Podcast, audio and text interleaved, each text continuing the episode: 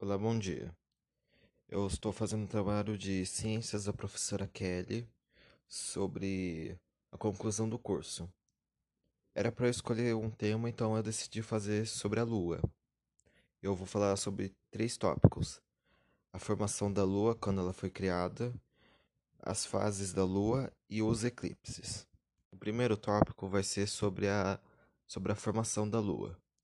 Aproximadamente 4 bilhões de anos atrás, um planeta chamado Theia colidiu com a, o planeta Terra, fazendo múltiplos destroços voarem sobre a órbita da Terra, que depois se acumularam e formaram o, que, o nosso satélite natural, a Lua. O segundo tópico é sobre as fases da Lua. A Lua ela está perpendicularmente presa, quer dizer, uma das suas a sua face está presa presa pela órbita da Terra. É por isso que sempre vemos a mesma face. As fases da Lua acontecem pela sua localização na, sobre a, a órbita. Dependendo da, da, da localização da, da, Lua, a luz do Sol pode refletir nela. Quando a Lua está em uma posição diferente, ela pode refletir, nenhuma luz, e essa fase é a, é a fase nova.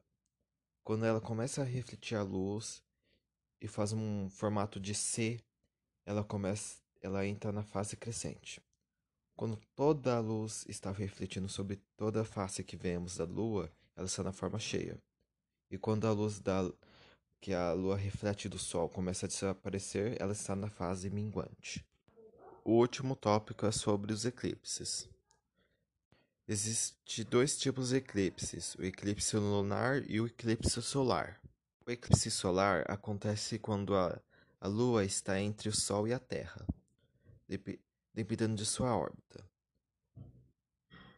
Dependendo de sua localização sobre a Terra, por exemplo, se, se a Lua estiver entre o hemisfério norte, é, quem vive no hemisfério norte pode ver ela parcialmente, parcialmente cheia ou completamente cheia. Esse eclipse também é difícil de ver por causa que, dependendo de sua localização, ele pode aparecer em diferentes hemisférios. Então, um eclipse solar é bem difícil de aparecer em todos os hemisférios.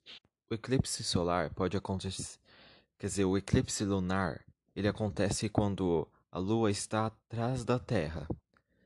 A Terra, como ela, como um, como a Terra está recebendo a luz do Sol, ela deixa uma, zona de sombra atrás dela. Essa zona de sombra, ela possui duas zonas. As, a zona umbra e a zona de penumbra. Essas duas zonas, a zona de umbra, ela, ela é basicamente uma, uma sombra bem forte. A zona de penumbra só bloqueia parcialmente a luz do Sol. Quando a lua está entre a zona de penumbra e a zona de umbra, se ela está completamente na zona de umbra, ela fica completamente escura, é impossível de vê-la. Mas quando ela está na zona de penumbra, ela pode aparecer com uma cor avermelhada, por, por causa que a luz do sol ela se dissipa em várias, em múltiplas cores. As cores mais rápidas vão ficar na Terra, como, como a azul. Mas como as, as cores mais lentas, como o vermelho, vão se dissipar menos e vão passar direto pela Terra. E, e eles, é claro, vão refletir na face da Lua. Espero que tenha gostado, professora. Eu fiz esse trabalho sozinho. Eu não sei se eu já falei isso. E boa tarde para boa tarde ou bom dia para que horário você está vendo, ouvindo esse áudio.